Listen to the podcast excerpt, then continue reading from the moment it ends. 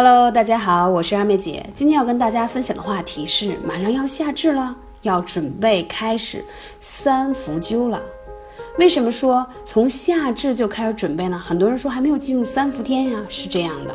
当你进入三伏天，在开始做三伏灸之前，你要给身体一个预热的准备期。也就是说，到了三伏天的时候，可以更好针对性去调理你那些亚健康的症状。但是在三伏来之前，我们叫做预备灸。所以每到一个节气，我们必须说一下这个节气的养生。就正所谓，这个世界歌颂的永远是井然有序。不断进步的你，而且要顺应天时养生。那这里就会说到，哎，我们讲到的这个三伏灸的预备灸到底是怎样呢？我要说，如果不注重保养，你目前拥有的年轻美貌都是昙花一现。但是你总不能除了它以外一无所有，对不对？还要让自己更加永远的健康美丽。冬病夏治本来就是传统中医一直崇尚的疗法。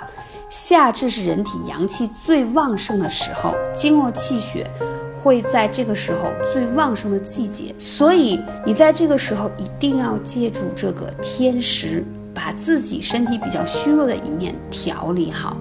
而很多女生呢，本身就是阴虚的体质，再加上阳气不足，而夏天又更加喜欢吃冷饮、喝饮料啊、冰镇的，还什么凉奶茶等等，每天又都在空调房里工作。那真的叫老寒未去，又添新寒。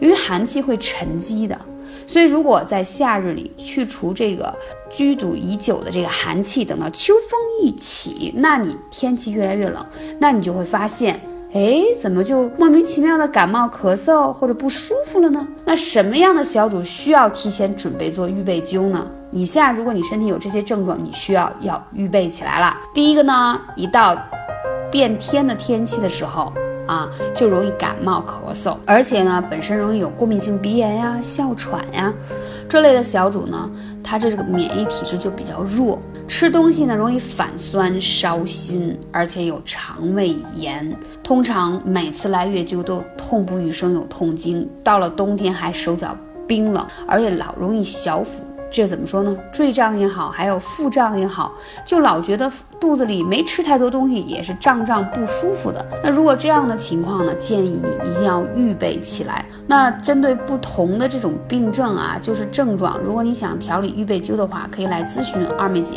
幺八三五零四二二九。坦白的说。三伏灸的预备灸绝对不是一次让你一夜变脸的整容手术，也不是一台可以让你当机立断就马上有翻天覆地的变化的。但是它确实可以令到你在今年入秋入冬之后，你的一些症状得到很好的缓解，甚至是治疗。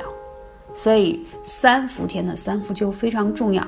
我先总结一下三伏灸的时间，它初伏呢是七月十二号到七月二十一号，中伏是七月二十二号到八月十号，末伏是八月十一到八月二十号。当然，在初伏、中伏、末伏之后，我还会有一个加强版的加强灸。那讲到这个预备灸啊，通常来说，我会给到大家三个标准的穴位，就是不管你是一个什么样的症状，这三个穴位都适合你。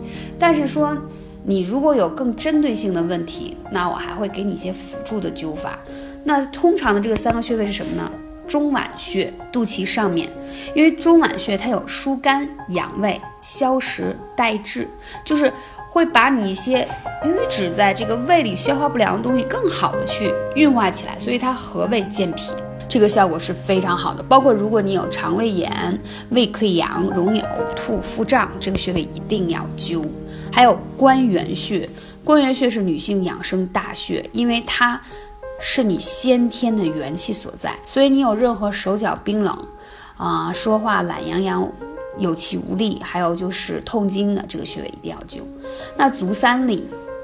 就是它也是脾胃上的大穴，也是长寿的穴位，而且很好的提高免疫力，而调节你的脾胃的平衡，而且会让你觉得不是那么的疲惫，会让人更加有精力。所以预备灸，赶紧行动起来！有更多针对性的问题可以来问我，欢迎大家期待下一期的节目。我们这期就先到这里喽。